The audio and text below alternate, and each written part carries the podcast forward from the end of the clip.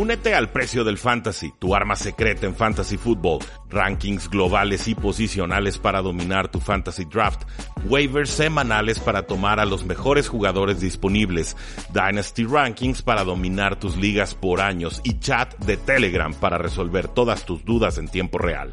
Visita stam.store diagonal precio NFL o da clic al link en este episodio para suscribirte.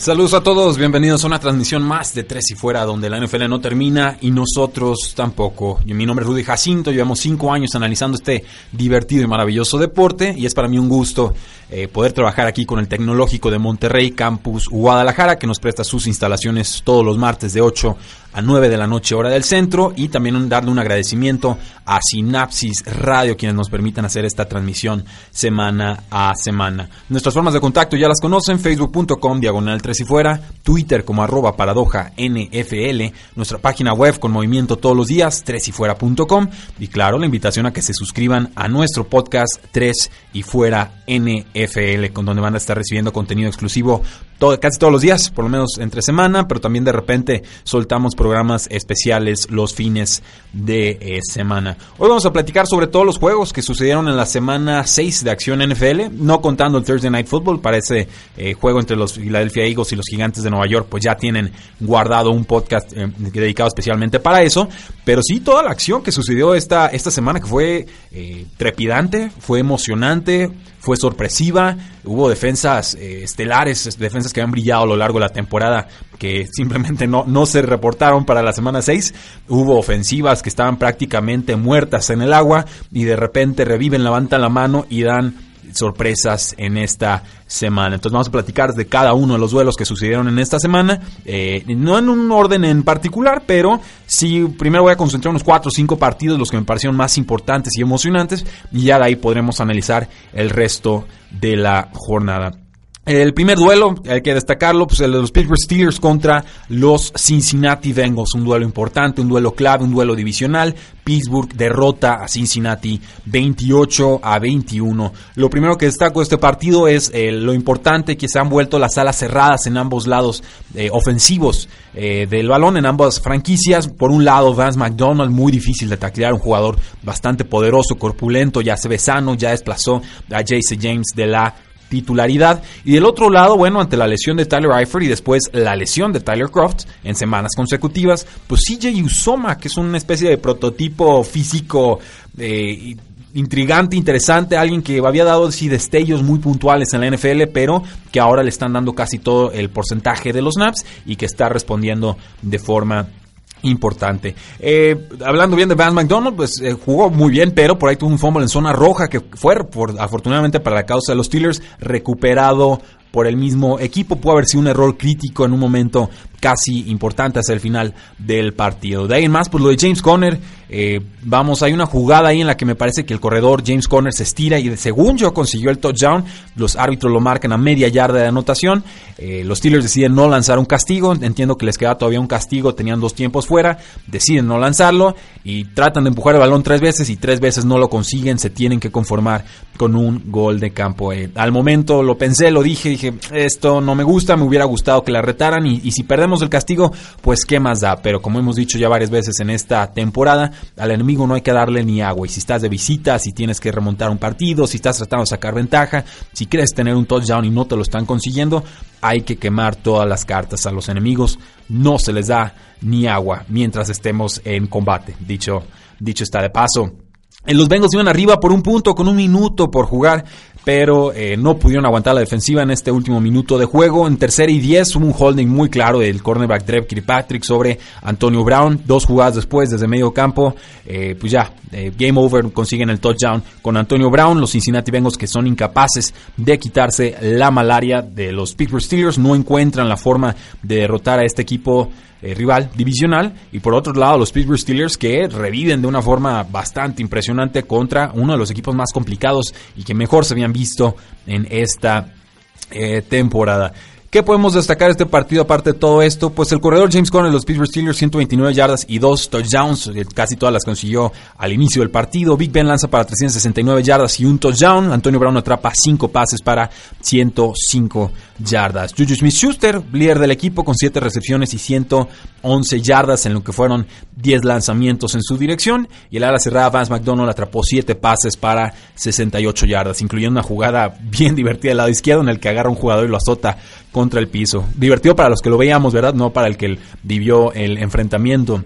Otro lado del balón, pues los receptores AJ Green y Tyler Boyd, pues cada uno atrapó 7 pases. Andy Dalton, Dalton consiguió 229 yardas, 2 touchdowns. Corredor Joe Mixon 84 yardas y un touchdown, mientras que el ala cerrada CJ Usoma atrapó 6 de 7 pases para 54 yardas. Finalmente el marcador de 28 a 21 eh, revela que hubo un duelo cerrado, pero creo que por momentos Steelers fue ampliamente dominante en el encuentro. Casi les duplican en yardas lo que consiguieron los Cincinnati Bengals. Simplemente su falta de productividad en zona roja creo que fue lo que le permitió a Cincinnati ir teniendo vida a lo largo del duelo y casi llevarse el partido hacia el final del partido. Gran victoria de los Pittsburgh Steelers, lástima por los Cincinnati Bengals que de todas formas siguen ahí arribita en la división de la FC Norte con cuatro victorias y una eh, derrota. Los Miami Dolphins derrotaron 31 a 28 en tiempo extra a los Osos de Chicago en su propia casa. Eh, se reportó una hora antes del partido que Brian Tannehill no iba a jugar y que tenía que entrar Brock Osweiler y empezó toda la mamisa, empezaron todos los chistes, empezaron todas las burlas. Y ya ves, nos estábamos preguntando todos cuántas intercepciones iba a lanzar el muchacho y demás. Y toma la cachetón, Brock Osweiler saca el partido contra lo que había sido, y lo creo que sigue siendo la mejor defensiva de la temporada. Como lo hizo con pasecitos muy cortos, en realidad no fue que hiciera gala de su poderosísimo brazo, de su gran acierto como mariscal de campo, pero tiene una ofensiva, tiene jugadores muy explosivos, sobre todo Albert Wilson por un lado como receptor abierto y con Kenyon Drake también desde el backfield. Creo que eso, sumado al calor que se estaba sintiendo en Miami, le mermaron el potencial defensivo a los Osos de Chicago y así fueron cansándolos a lo largo del eh, encuentro. El resurgimiento de Frank Gore, apareció el corredor más importante de este partido, 35 años tiene ya el inmortal eh, Frank Gore, está la, verdad inconveniente, dirían algunos. Eh, Terry Cohen, segundo partido con más de 120 yardas en esta tarde.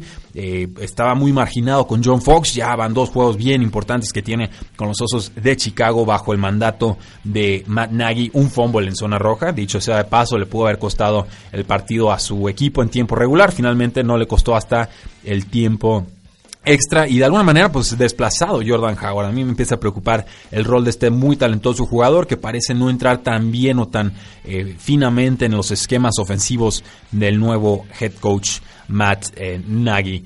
Eh, tenemos un jugador de Taylor Gabriel en la banda izquierda, una especie de, de fadeaway, o sea, corre a toda velocidad, se voltea, brinca hacia atrás, se estira y a dos manos atrapa un pase en lo que ha sido una de las mejores recepciones para mí de la temporada. Este diminuto pero muy talentoso eh, jugador. Eh, le marcaron una payasada de roughing the passer, estos castigos a corebacks eh, a favor de Brock Osweiler, pero ni lo rozan así, las duras penas le tocan la mano y lo marcaron castigo. Una, situación terrible, ¿no? Siempre tiene que haber una de estas por semana en la temporada 2018. Una intercepción de Mitchell Trubisky en zona roja cuando iban 21 a 13 arriba, con 12 minutos por jugar en el cuarto cuarto. Me pareció muy costoso, creo que ahí estaba el partido para los Osos de Chicago. Lo lanza doble cobertura, sin ventaja alguna para su receptor en el centro del campo. Entonces siguen habiendo dolores de crecimiento con Mitchell Trubisky, más allá de que estén dándonos muchos puntos en ligas de fantasy fútbol. En fin, llegamos al tiempo extra. Eh, cerrado el partido, llegan los Delfines de Miami hasta la yarda 1, Kenyan Drake corre, le, creo que aquí mi ex es el que le alcanza a hacer un fumble en la yarda 1, así milagrosamente recuperan los Osos de Chicago, veíamos a Kenyan Drake llorando en las bandas, eh, en la banda vemos a los Osos de Chicago corriendo, avanzando, avanzando, avanzando, llegan hasta medio campo y después como que les dio una especie de tapón mental, ya no fluyeron muy, muy fluidamente las ideas y eh, corren tres veces por el centro del campo, no consiguen mucho, se conforman con una patada, si recuerdo bien, de 53 yardas, pareció una toma de decisiones muy conservadora. Obviamente la fallan porque así funciona esto del karma en el fútbol. Y entonces los Miami Dolphins tienen una oportunidad más para ganar el partido y con campo corto avanzan unas 15-20 yardas y consiguen el gol campo. Fantástica victoria de los Delfines de Miami que se negaron a morir. Una muy lamentable derrota para los Osos de Chicago porque en el papel este partido lo tenían ganado. Eran favoritos por cuatro puntos con todo y que estaban de visita. Pero eh, ciertamente los Delfines de Miami salieron mucho más respondones de lo que habían estado en semanas eh, recientes. Tenemos, por ejemplo, que Frank Gore corrió para 101 yardas, que Kenyon Drake corrió para 57 yardas. Eh, Osweiler pasó su récord en su carrera, 380 yardas aéreas y 3 touchdowns. Esto pues incluyó un touchdown de 75 yardas con Albert Wilson. Fue un pasecito corto que Albert Wilson eh, se encargó de llevar a esta zona de anotación. Y Albert Wilson termina con 6 recepciones, 155 yardas, Dios mío, y 2 touchdowns, mientras que el veterano Dani Mendola tuvo 8 recepciones para 59 yardas en 11 targets. Del lado de los Osos de Chicago, pues 316 yardas y 3 touchdowns para Mitchell Trubisky, que cumplió en esta tarde. Un poco lenta la ofensiva de los Osos de Chicago, no parecieron fuertes hasta, hasta el tercer cuarto, pero cuando lo hicieron, vaya que aparecieron. Taylor Gabriel, 5 recepciones, 110 yardas, líder del equipo. Trey Cohen, decíamos, 31 yardas terrestres, un touchdown y además tuvo 7 recepciones para 90 yardas aéreas. Allen Robinson, además, sumó 5 recepciones para 64 yardas y un touchdown, mientras que el receptor novato Anthony Miller, que regresaba a una lesión de hombro, y Trey Burton en un pase shovel, de estos pases cortitos frontales que lanzan los quarterbacks en zona de gol, pues cada uno consiguió su touchdown. Jordan Howard, pues muy disminuido su rol, lo decíamos, 69 yardas en apenas 14 acarreos.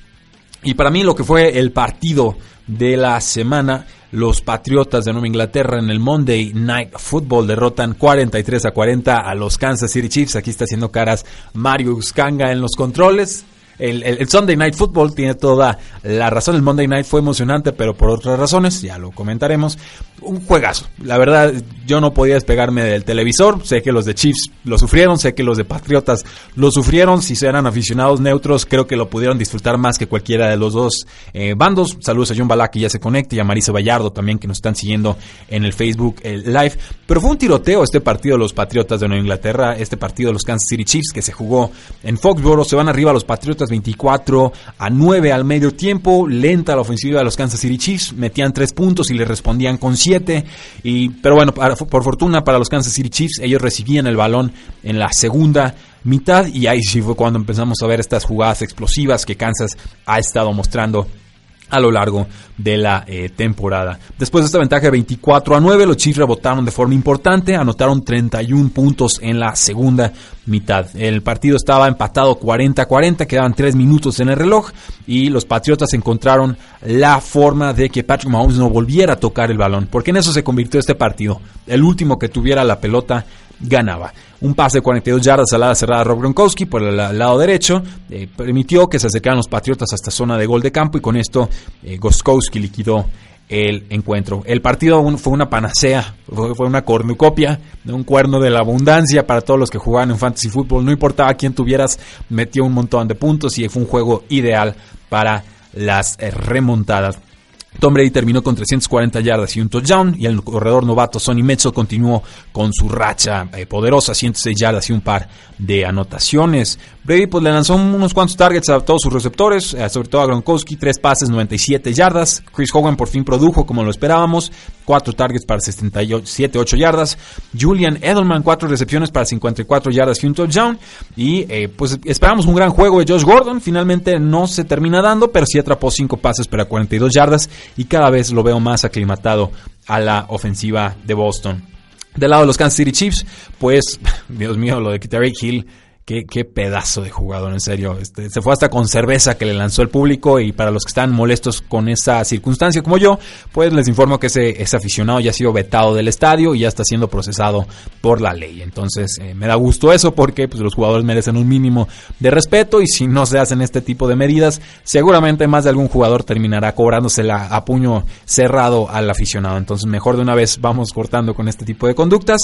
Tyreek Hill Regresamos al tema, 7 pases, 142 yardas, 3 touchdowns, incluyendo un touchdown de 75 yardas para empatar el juego hacia el final del encuentro. Kareem Hunt pues no había estado muy involucrado en el juego aéreo, finalmente hubo cambio en eso, atrapó 5 de 6 targets para 105 yardas y un touchdown. Travis Kelsey, una línea, el ala cerrada, línea sólida de 5 recepciones, 61 yardas en 9 targets. Y pues Sammy Watkins sí fue controlado en este partido.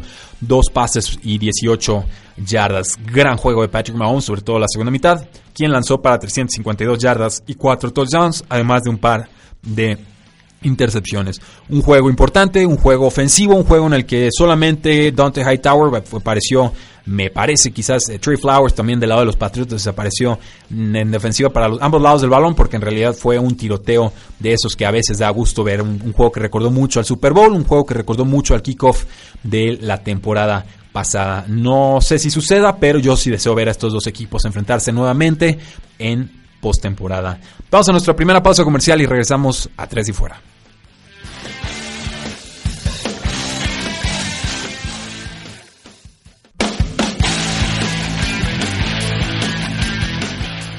Regresamos a Tres y Fuera, donde la NFL no, termina y nosotros tampoco. Hablamos sobre el juego de los Jacksonville Jaguars en su visita a los Vaqueros de Dallas.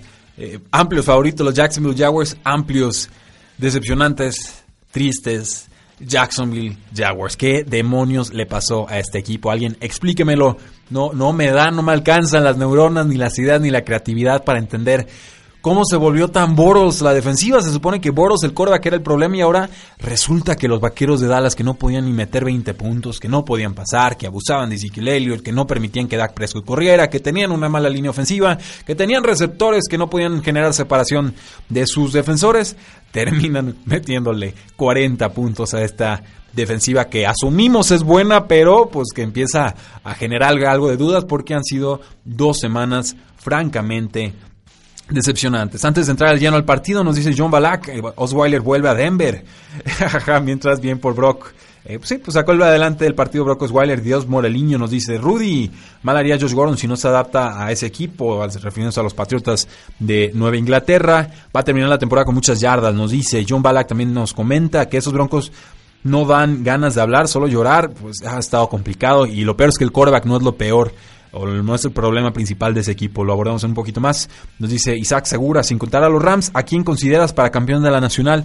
Pues me fui por la fácil en pretemporada, eh, Isaac, me fui con los Patriotas, los ve en un duelo de final de conferencia contra Los Ángeles Chargers y muchos me tiraron a locos. Quizás después de esta semana pues eh, parezca un poco más eh, lógica esa predicción.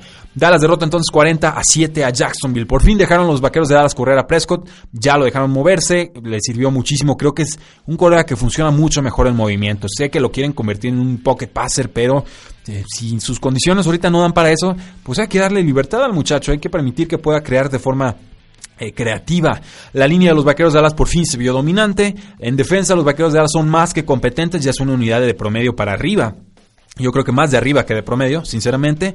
Aún queda de ver algo la posición de safety, aún queda de ver la posición de defensive tackle, pero en líneas generales han mejorado mucho. Y destaco también que, a pesar de la ausencia del linebacker Sean Lee, eh, ya está Van Der Esch, el novato, que está jugando bastante bien. Y eh, y además hay muchas mejoras en el lado defensivo del balón. El talento que contrataron en el off-season o que han estado tratando de, de cultivar está dando resultados. Los vaqueros se fueron arriba 24 a 0 en el tercer cuarto y finalmente lanzó Blake Boros una intercepción a triple cobertura cuando iban 27 a 7 a final del tercer cuarto y ahí murió cualquier sueño de remontada. Eh, Prescott, pues bueno, en su duelo más difícil de la temporada, terminó con su primer partido de tres touchdowns en 2018, eh, corrió para 82 yardas, sus números pudieron haber sido mucho mejor, pero la verdad es que los vaqueros de Dallas bajaron los pistones en la segunda mitad, intentó apenas nueve pases en el, tercer y el cuarto eh, cuarto. Y pues bueno, no sé qué demonio le pasó a los Jacksonville Jaguars, insisto. Eh, Rex Ryan comentaba en las televisoras que él, asumía o él decía que la defensiva de los Jacksonville Jaguars estaba sobrevalorada. No explicó por qué, pero pues con esta clase de actuaciones sí se vale, la, sí se vale preguntarse si esto es cierto o no. Prescott termina con 183 yardas y 2 touchdowns, además de sus 82 yardas terrestres y una anotación. El Ezekiel Elliott, 117 yardas y un touchdown.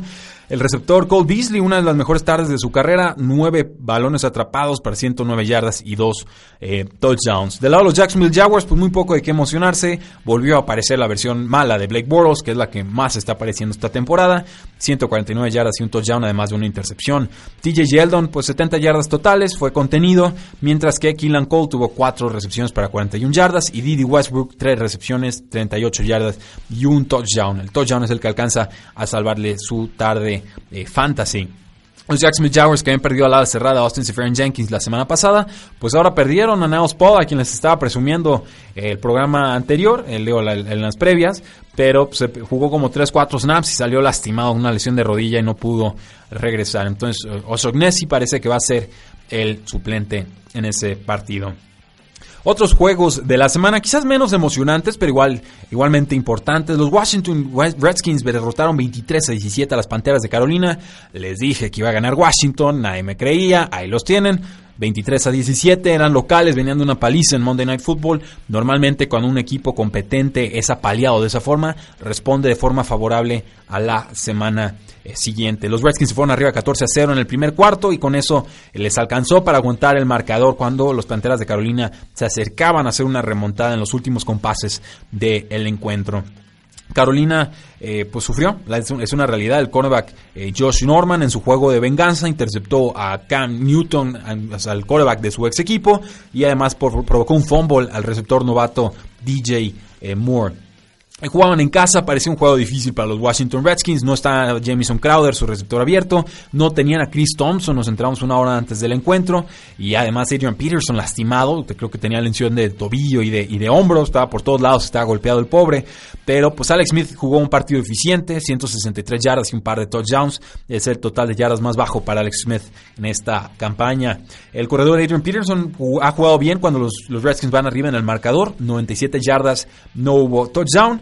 Y eh, pues qué tal las alas cerradas. Eh, aparece Vernon Davis, tres pases, 48 yardas y un. Jordan Reed, cinco pases atrapados, nueve targets para 36 yardas. Después de una mitad frustrante para las Panteras de Carolina, eh, pues despertaron las Panteras, 275 yardas y un par de touchdowns para Cam Newton, además de una intercepción, 43 yardas por tierra en 9 acarreos. McCaffrey pues fue algo contenido en este encuentro, apenas tuvo 8 targets, atrapó 7 de esos para 46 yardas y apenas 20 yardas terrestres. Aparte regresó Greg Olsen, el ala cerrada, de una lesión de pie, atrapó 4 pases para 48 yardas, su rol debe ir en creciendo esta temporada y el receptor abierto Devin Funches fue el líder del equipo con 5 recepciones, 74 yardas y un touchdown. El novato Moore pues empezó a participar más, 4 eh, pases atrapados, 59 yardas, pero pues perdió un par de fumbles en lo que fue una tarde fatídica, ¿no? Entonces una tarde agridulce para el novato receptor de las Panteras de Carolina. Nos dice Bob Sanz, muy emocionante ese juego, Adrian Peterson 97 yardas. Sí, y, nos muestra que Washington, digo, de repente tiene tropiezos, pero le puede pelear de tú a tú, por tú a, cualquiera. Yo veo muy mejorada la línea defensiva de los Washington Redskins, veo fuerte a la línea ofensiva de los Washington Redskins, veo efectiva, funcional a la ofensiva. Eh, Vamos, es un, es un equipo muy completo, redondeado y a un equipo al que por fin las lesiones parecen estarle respetando, aunque hay lesiones en, los skill position players, ¿no? En receptores, corredores, etcétera. Eh, en general creo que el equipo está mucho más sano de lo que estuvo la campaña anterior. Entonces, muy bien por los Washington Redskins, lástima por las Panteras de Carolina, que de repente fuera de, Carolina dan eh, juegos bastante más bajos en cuanto a su nivel que jugando como eh, locales. ¿Qué tal el partido de los Seattle Seahawks derrotando 27 a 3 a los Oakland Raiders en Londres? La verdad es que la NFL le manda puro juego basura a Londres, ¿eh? siempre son palizas allá, es, es increíble, pero eh, antes de analizar el partido les voy a leer lo que dijo el linebacker Bruce Irving de los Oakland Raiders ante la más reciente derrota. Dice, Perdimos, pero tengo una hermosa esposa a la cual puedo llegar, con la cual puedo llegar a casa. Vamos a tratar de hacer unos niños, hombre. No, pues wow. Perdiste por paliza en Londres y estás pensando en llegar a visitar a tu esposa y le dices al mundo, estás, estás diciendo que no te importa el juego, que no te importa el equipo, que no te importa la derrota. Eh, yo no sé, creo que se quiso hacer el chistoso Bruce Irving, pero eh, no, no le salió demasiado bien y, creo que aparte es capitán del equipo, entonces pues no, no, es la clase de comentarios que yo quisiera estar escuchando de mi capitán. Pero bueno, es una prueba, una probadita de por qué los Oakland Raiders no están fusionando en estos momentos, como, insisto, yo y muchos otros de la comunidad analítica de la NFL les advertimos, John Gruden está haciendo movimientos muy extraños, contratando a veteranos, veteranísimos, ya casi fuera de la NFL, y luego peleándose con los jóvenes y, haciendo recortes de jugadores inexplicables y poniendo a todos a la venta. Y dice vamos a poner a prueba jugadores para ver quiénes pueden funcionar la próxima temporada, vamos a, lanzar todo contra la pared y ver qué pega. Y saca a los jugadores jóvenes y empieza a meter a puro veterano de más de 30 años, ¿no? Entonces va sin brújula, va sin ideas. Yo, yo no creo en John Gruden, se los dije desde inicio de temporada. Me la he ido callando un poco porque pues había que darle el beneficio de la duda al head coach. O sea, tampoco se trata de estarle tirando todos los días. Eh, hay que permitir que los sucesos sucedan. Y eh, yo ya tengo muy claro que algunos nos quisieron vender que los Raiders estaban en remodelación. No, no, no, no, nada de remodelación. Los Raiders están en franca reconstrucción autoinducida por su head coach, que es el que aparece en los carteles de, Oakland. Ustedes ven espectaculares si son del head coach John Gruden, no de Derek Carr o de Mari Cooper o de algún otro jugador estrella. Derek Carr jugó muy mal en este partido. De no ser por Mariota, hubiera sido la peor actuación de la semana, creo yo. 140 yardas en 31 intentos de pase. Eh, promedio de pase 4.5 yardas por intento de pase es, nada. O sea, lo convirtieron en Blaine Gabbert al pobre Derek Carr. Puro pasecito corto e inútil. Cero touchdowns. Y pues estuvo. Derek Carr estaba llorando. Así para que, no, para que les quede claro, Derek Carr estaba llorando después de la quinta captura, no sé si de dolor, no sé si de impotencia, no sé si de imaginarse que no iba a poder deshacerse del head coach John Gruden en las próximas temporadas, no sé qué estaba pasando por la cabeza de Derek Carr, pero cuando ves un quarterback llorar de esa manera, sabes que algo está mal.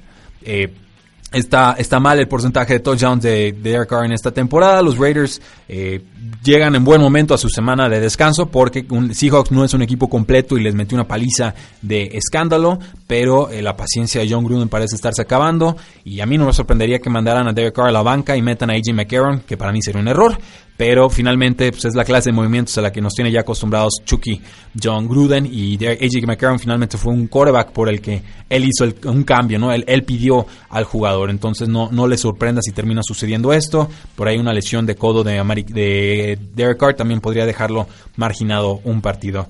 Mari Cooper sufrió una conmoción en este partido, pues no, no le ayudó esto a Derek Carr de ninguna manera un golpe sucio, a mi parecer, del safety Bradley McDougall, que, que ni siquiera eh, fue, fue castigado, me parece. Y pues bueno, va a tener tiempo para recuperarse con esta semana de descanso, pero fue un golpe muy sucio. Creo que Amari Cooper no va a recuperar valor fantasy, salvo que se ha cambiado de equipo en las próximas dos semanas. Y David Moore eh, aumentó a los Raiders esta séptima ronda del 2017, anotó por eh, tercera vez en dos juegos contra los Oakland Raiders y eh, pues bueno, empieza a volverse cada vez más importante con los Seattle Seahawks desplazando a Brandon Marshall. No se reportaron los Raiders para este partido. Russell Wilson lanzó para 222 yardas y 3 touchdowns en un partido muy controlado. Chris Carson fue el líder corredor con 59 yardas. Rashad Penny tuvo 70 eh, después de que la semana pasada no tuvo ni un snap. El que sufrió entonces fue el corredor Mike Davis, quien vio que su forma de ser utilizado disminuyó. Tuvo apenas 6 acarreos para 21 yardas por aire. Doug Baldwin rebotó de una mala actuación la semana pasada. 6 recepciones, 91 yardas en 8 targets. Ya es opción fantasy nuevamente. Tyler Lockett, 3 recepciones, 13 yardas y un touchdown. Lo están salvando los touchdowns porque el volumen de juego no está ahí. Y David Moore terminó con 2 recepciones, 47 yardas y un touchdown. Muy poco que ver del lado ofensivo de los Oakland Raiders ni del lado defensivo. Marshawn Lynch sufrió en este juego de venganza, 45 yardas, eh, fue desplazado de plan de juego, sinceramente se fue muy arriba Seattle y pues tuvieron que mandar a, otros jugadores al campo, Jalen Richard sobre todo. Jared Cook, la cerrada, terminó mal, dos recepciones, 10 yardas, mientras que Jalen Richard fue el líder receptor del equipo con 7 recepciones para 48 yardas. Yo no tengo esperanzas para estos Oakland Raiders, yo creo que John Gruden les está jugando muy sucio, yo creo que va a despedazar todo y luego va a decir, ah, es que este equipo estaba en necesidad de reconstrucción y entonces denme tiempo. Es el truco más viejo del libreto, pero creo que eh, eh, el dueño del equipo, se lo, Davis lo provocó. Él, pagó por esto, esto es lo que quería, esto es lo que va a tener. Los Jets de Nueva York derrotaron 42 a 34 a los Indianapolis Colts, un partido en el que los Jets tuvieron que realizar 7 goles de campo y los convirtieron todos. Siguen cocinando bien la ofensiva de los Jets de Nueva York. Darnold completó el 80% de sus pases.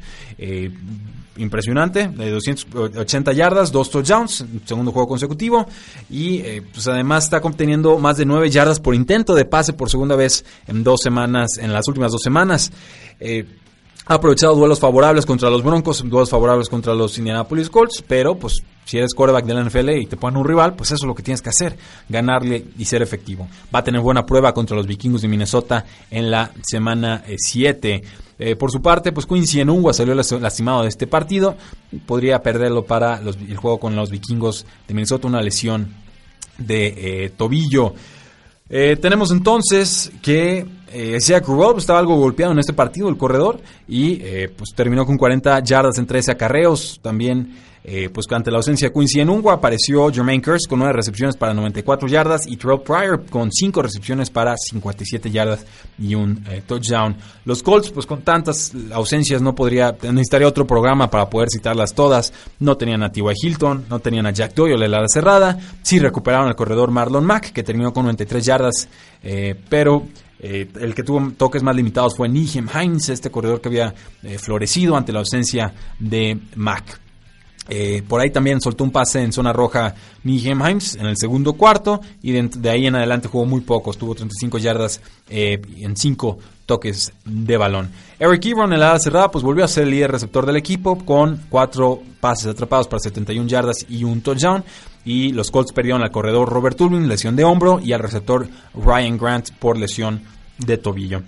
Un juego de ida y vueltas, un juego con entregas de balón, un juego cerrado, pero finalmente los Jets hacen valer la localía. Eh, los Ángeles Chargers derrotan 38 a 14 a los Cleveland Browns, un juego de paliza, la primera paliza que le propinan a Cleveland en esta temporada. Lluvia fuerte a los Chargers, no sé si los veía tan fuertes. Eh, sale algo golpeado Baker Mayfield en este juego, me parece una hiperextensión de rodilla, puede seguir jugando, pero no lo volvió a hacer de forma efectiva. Y viajaron bien los Chargers, creo que eso es lo más importante para ellos. Viajaron de costa a costa en horario de mediodía y produjeron de forma importante. Melvin Gordon eh, pues fue básicamente el que se encargó de liquidar este encuentro, 152 yardas y 3 touchdowns. Gerald Williams fue el líder receptor del equipo con 118 yardas y 2 touchdowns en 3 recepciones. Keenan Allen tuvo otra tarde tranquila, atrapó 4 pases para 62 yardas, pero sí corrió 4 veces para 41 en yardas. Y Baker Mayfield sufrió en este juego un par de intercepciones, 238 yardas, un touchdown. Carlos Hyde no encontró ritmo en ningún momento, 34 yardas en 14 acarreos. Duke Johnson corrió dos veces, eh, pero fue el líder del equipo en recepciones con 36 yardas. Eh, bueno, en total tuvo 109 yardas en solo 6 toques de balón. Vayan dándole más oportunidades, por favor, a, este muchacho. Si están tan lastimados en la posición de receptores abiertos, pues ¿para qué mandas formaciones de tres receptores? Manda dos corredores, manda dos alas cerradas, ponte creativo. No, no, no uses un esquema que no, eh, no favorece al talento que tienes en estos momentos en el roster. Pero bueno, hashtag Hugh Jackson, ya se la saben. Ala cerrada, David Njoku, mejor juego de su carrera, siete pases atrapados para 55 yardas y un touchdown. Eh, con lo que fue la cifra más alta del equipo, 12 targets. Y de ahí también, pues Jarvis Landry, una decepción, atrapó apenas 2 de 9 pases, mientras que Antonio Callaway atrapó apenas 2 de 10 pases para 9 yardas. Un juego triste para los Cleveland Browns, una decepción. Les ha costado detener el juego terrestre esta campaña. Y los Chargers ahí vienen, se están poniendo sanos, están mejorando. En los últimos juegos, pues solo han perdido dos veces contra Kansas City Chiefs, si contamos los juegos del año pasado, y contra Los Ángeles Rams. Y ambos son equipos, ya vimos, muy poderosos, tanto el año pasado como en esta campaña. Entonces, cuidado con Los Ángeles Chargers, creo que van en ascenso, creo que van a hacer ruido en la conferencia de la AFC. Vamos a una pausa comercial y regresamos a Tres y Fuera.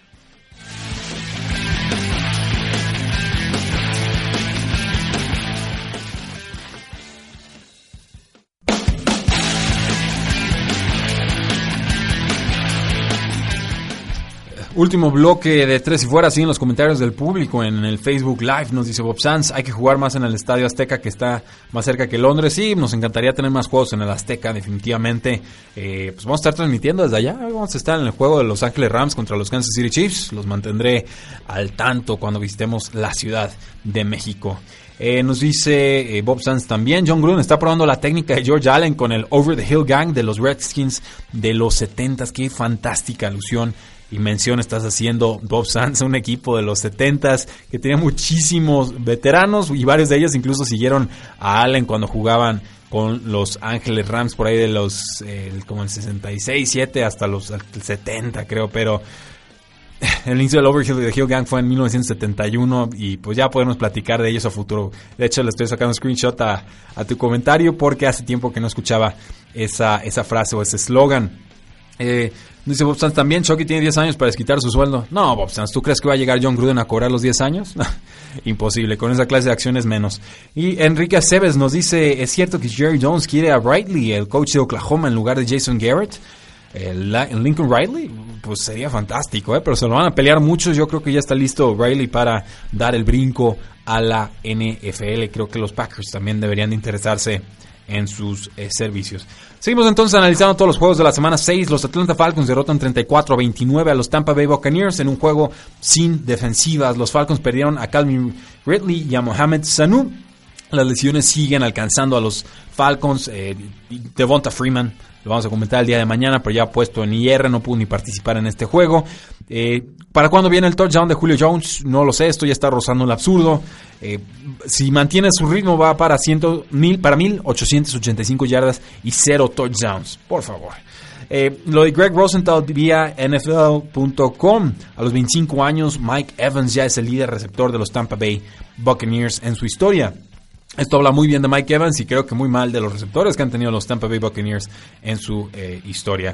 Fue un partido con muchos puntos, 63 puntos combinados, que de cierta forma fue algo decepcionante. Estuvo extraño el partido. Los Tampa Bay Buccaneers pudieron haberlo ganado en una jugada al final tipo rugby, pero les falla el último pase lateral y a 7 yardas de la zona de anotación. Deshaun Jackson no puede acorralar la pelota y no puede escaparse para anotar. Eh, fue el primer partido, regreso de James Winston, con mucho, bueno, él, hizo, él empezó la jugada de los laterales, pero bueno, Winston jugó bien en Fantasy Football, 395 yardas, 4 touchdowns, pero también lanzó un par de intercepciones costosas.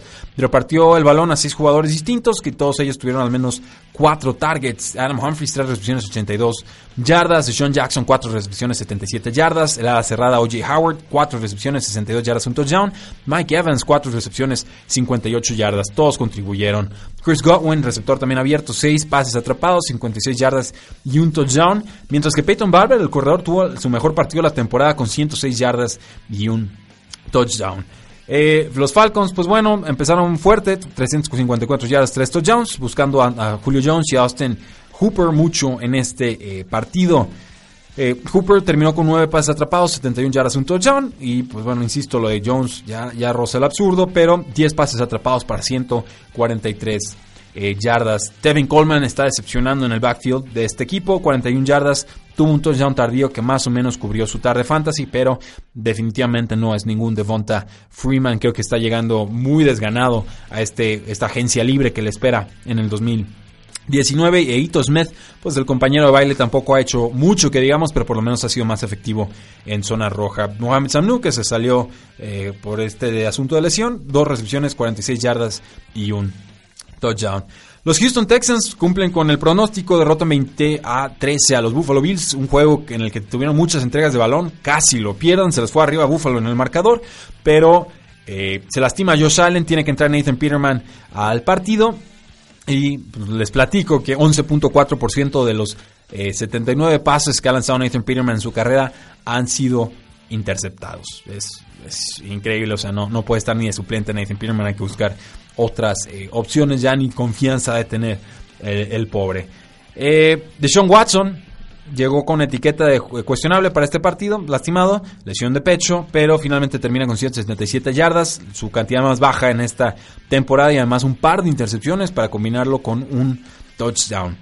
Todos los jugadores de la ofensiva participaron de forma más baja de lo que se esperaba, pero Lamar Miller regresó de una ausencia de una semana, el corredor 71 yardas totales, los receptores de Andre Hopkins 5 recepciones, 63 yardas, un touchdown, Will Fuller 2 recepciones, 33 yardas, una decepción. Y Kiki Couty 3 recepciones, 33 yardas también una eh, decepción si me salté a la ofensiva de los Bills más allá de Peterman es porque no hubo mucho en realidad. Digo, LeSean McCoy 71 yardas eh, eh, por tierra, 94 eh, en totales, o sea, ya incluyendo yardas aéreas. Ningún receptor tuvo más de 50 yardas, esto, también es muy triste. Y Josh Allen lanzó para 84 yardas sin touchdown antes de retirarse por una lesión de brazo, creo.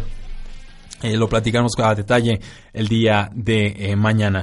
Pero bueno, bien por los Houston Texans que de 0 a 3 ya están con récord de 3 y 3 y de lleno en la pelea de la AFC Sur. Una AFC Sur que ha tenido eh, a sus otros tres equipos, los Titans, a los Jacksonville Jaguars y, a los Indianapolis Colts perdiendo en las últimas dos semanas, es decir, un récord de 0 victorias, 6 derrotas combinados y esto metió de lleno a la pelea a los Houston Texans. ¿Se acuerdan que les dije que los Indianapolis Colts no tenían que regalarle la victoria a los Texans? Que mejor eh, nos quedamos con el empate en vez de revivirlos en la campaña. Pues ahí lo tienen.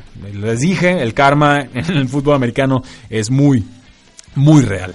Los Minnesota Vikings derrotaron 27 17 a los Arizona Cardinals. Los Cardinals salieron respondones, pero finalmente se impuso la lógica. Adam Thielen, otra vez un partido con más de 100 yardas de forma consecutiva. Nadie había hecho eh, nadie había tenido ni cinco desde que se fusionaron la AFL y la NFL en 1970, es decir, desde la era del Super Bowl.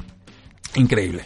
Eh, juego terrestre, pues fuera de Alvin Cook, tuvo que ser la Latavius Murray, quien eh, jugó de forma muy buena en este partido, 155 yardas terrestres, el mejor juego de su carrera. Kirk Cousins pasó para 233 yardas y un touchdown. Pero pues lo de Adam Thielen, insisto, 11 recepciones, 123 yardas y un touchdown. Eh, su ritmo esta temporada es, absurdo, va para 216 targets, 150 recepciones. Ambos serían nuevas marcas históricas. Esto, eh, las 1898 yardas de recepción eh, para las que está proyectado, si se mantiene en este ritmo, serían la segunda cantidad más alta en la historia de la NFL. O sea, está teniendo una campaña verdaderamente de en sueño. Stephon Dex, pues algo más desplazado, obviamente, 3 recepciones, 33 yardas, y Kyle Rudolph, 4 recepciones para 37 yardas. Por segunda semana consecutiva, buena química entre Josh Rosen y el renovato Christian Kirk. Christian Kirk, líder receptor del equipo, 6 pases atrapados para 77 yardas. Hay claramente química entre los dos jugadores. Josh Rosen acaba con 240 yardas y 0 touchdowns. Larry Fitzgerald, 5 recepciones, 39 yardas. Su mejor actuación desde la semana 1, pero pues no es mucho decir. David Johnson sigue dependiendo de los touchdowns para mantenernos a flota en ligas de fantasy fútbol. Acabó con 70 yardas, pero sí encontró un touchdown eh, cortito en el cuarto cuarto para mejorar sus eh, estadísticas. Los Baltimore Ravens dieron la sorpresa, derrotan 21 a 0 a los Tennessee Titans que nada más no saben si son buenos o son malos, no se enteran todavía, pero definitivamente no son eh, consistentes. Esto me queda muy claro. Tomamos a los Titans porque eran locales, porque nos suelen dar la sorpresa cuando menos lo esperamos. No hubo sorpresa aquí, más allá de que le pegaron 11 veces a Marcus Mariota. La récord de la NFL eran 12 capturas, se quedan a uno los poderosos eh, defensivos de los Baltimore Ravens. Es apenas el doceavo jugador en tener 11 capturas en un partido. Marcus Mariota completó 10 pases, es decir, fue capturado más veces de que los pases que completó. Una estadística tristísima. Lanzó para 117 yardas y eh, una cantidad abismal que no sabemos ni cómo, pero es la tercera cantidad más alta eh, de esta campaña. Entonces están unos altibajos tremendos los de Marcus eh, Mariota. Muy mal bloqueo de la línea ofensiva de los Titans definitivamente, pero además está haciendo malas lecturas Marcus Mariota antes de que le pidiera centrada, que pidiera que le centraran el balón. Los Ravens podían entrar, pegar blitzes por arriba, por abajo, por izquierda, por derecha, por el centro, por como quisieran y no había forma en que los Titans los castigaran por aire. Entonces lo pudieron hacer con total eh, impunidad. Eh, por aire, pues ¿qué les puedo presumir? No hay mucho. Sinceramente, no, creo que valga mucho destacar. Derek Henry 21 yardas por tierra, Dion Lewis 9 yardas por tierra, Corey Davis atrapó uno de cuatro pases para 24 yardas. La defensiva de los Titans, en verdad, en verdad, esta semana fue patética. Los Baltimore Ravens rebotaron en forma importante. Alex Collins y Michael Crafty fueron los más importantes. Ambos habían sufrido en semanas recientes. Alex Collins 54 yardas y un par de touchdowns. Eh, Crafty 6 pases atrapados para 93 yardas y un eh, touchdown. Mientras tanto, John Brown, eh, que había sido el líder del equipo, eh, dos recepciones, 28 yardas en tres targets. Seguramente vendrán mejores tardes para él, pero este juego sí fue bastante más lento.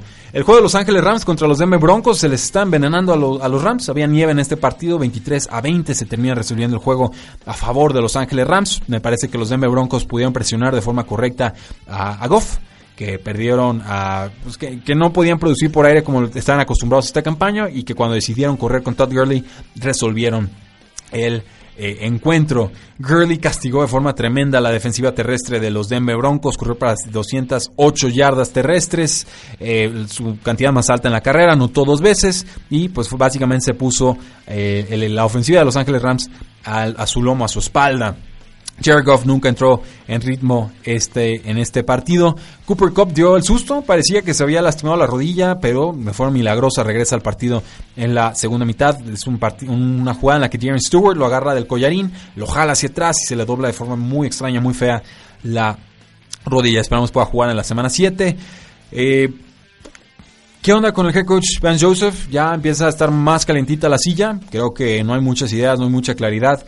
Eh, y creo que está muy vinculado lo que haga Ben Joseph con lo que haga eh, pues su quarterback. Definitivamente lo de Case Keenum no es el problema principal del equipo, pero no le está dando ninguna clase de margen al equipo para cometer errores. O sea, juega ajustadísimo, apretadísimo, no mete muchos touchdowns, de repente lanza más intercepciones que touchdowns, entonces el resto del equipo no se puede dar el lujo de cometer errores y como hemos visto esta campaña, los Broncos sí son un equipo que comete errores. Los Broncos se convierten en el primer equipo de la historia de la NFL en permitir eh, dos corredores, a que haya dos corredores eh, de más de 200 yardas por tierra en juegos consecutivos. Es decir, no 200 yardas combinadas entre corredores, que dos jugadores distintos te corran para más de 200 yardas en dos semanas consecutivas. Entonces, eh, bien por Los Ángeles Rams, sacan un juego complicado. Los Denver Broncos siguen en caída libre y para mí, junto a los Oakland Raiders, son el equipo más desorientado en toda la NFL. No sé a qué juegan, no sé cuál es el plan, no sé cuál es la filosofía. La defensa no funciona, la secundaria no funciona,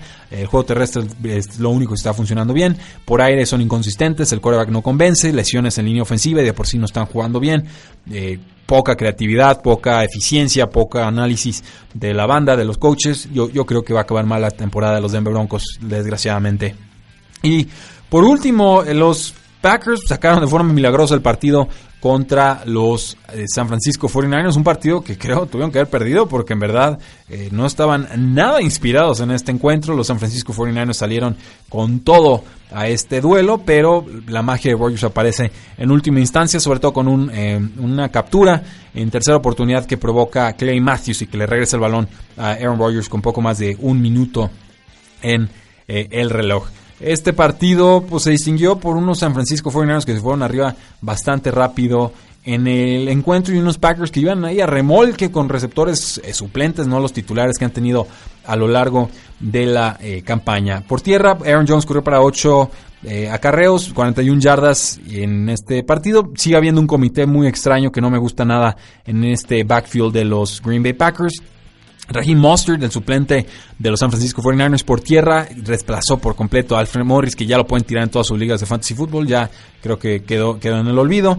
Pero eh, Raheem Mostert corrió, eh, estuvo en 23 snaps ofensivos, 12 acarreos, 87 yardas, corrió bien detrás de Matt eh, Breda. Y ya les digo, insisto, lo de Morris, pues ya, ya hay que descartarlo. Finalmente el partido se resuelve 30 a 33 a favor de los Green Bay Packers. San Francisco con récord de una victoria, cinco derrotas. Da algunas señales de vida con CJ Beathard, que creo que si sigue jugando este nivel, seguramente será cambiado en el offseason y podrá ayudar a otro equipo. Y los Green Bay Packers sacan una victoria eh, más sufrida de lo que debió ser. Eh, tres victorias, dos derrotas, un empate en esta campaña. Por el momento están en el segundo lugar de la NFC Norte y salvan un partido como locales, que creo que era lo más crítico del asunto. Aaron Rodgers termina con 425 yardas, dos touchdowns, cero intercepciones. CJ Beathard de los eh, San Francisco 49ers con 245 yardas, dos touchdowns y una intercepción. Por la vía aérea, pues los más importantes, Marquise Godwin con San Francisco, cuatro pases atrapados, 126 yardas, dos touchdowns, bien por él. Y Devontae Adams, que tuvo 10 recepciones en 16 targets para 132 yardas y dos touchdowns. La magia de Rogers salva este partido. La sonrisa de McCarthy los hubiera hecho pensar que McCarthy fue la mente maestra detrás de esta remontada. El pobre no tiene idea de lo que está haciendo en realidad. Es Aaron Rodgers el que está mandando todas las jugadas, el que hace todos los ajustes y el que dice vamos a hacer esto o el otro. McCarthy está de decoración. En verdad, qué triste que Rodgers tenga que ver el ocaso de su carrera del lado de Mike McCarthy y que McCarthy siga en ese puesto porque Rodgers le ha salvado el empleo por enésima vez. Pero bueno, eso será tema para otro día. Muchas gracias por habernos escuchado el día de hoy. Mi nombre es Rudy Jacinto. Esto pues fue Tres y Fuera. Espero que les haya gustado. Seguimos platicando toda esta semana. El día de mañana tendremos el asunto de las lesiones y notas generales de la NFL. Y ya el jueves, por supuesto, nuestra previa para el Thursday Night Football. La NFL no termina y nosotros tampoco. Tres y Fuera.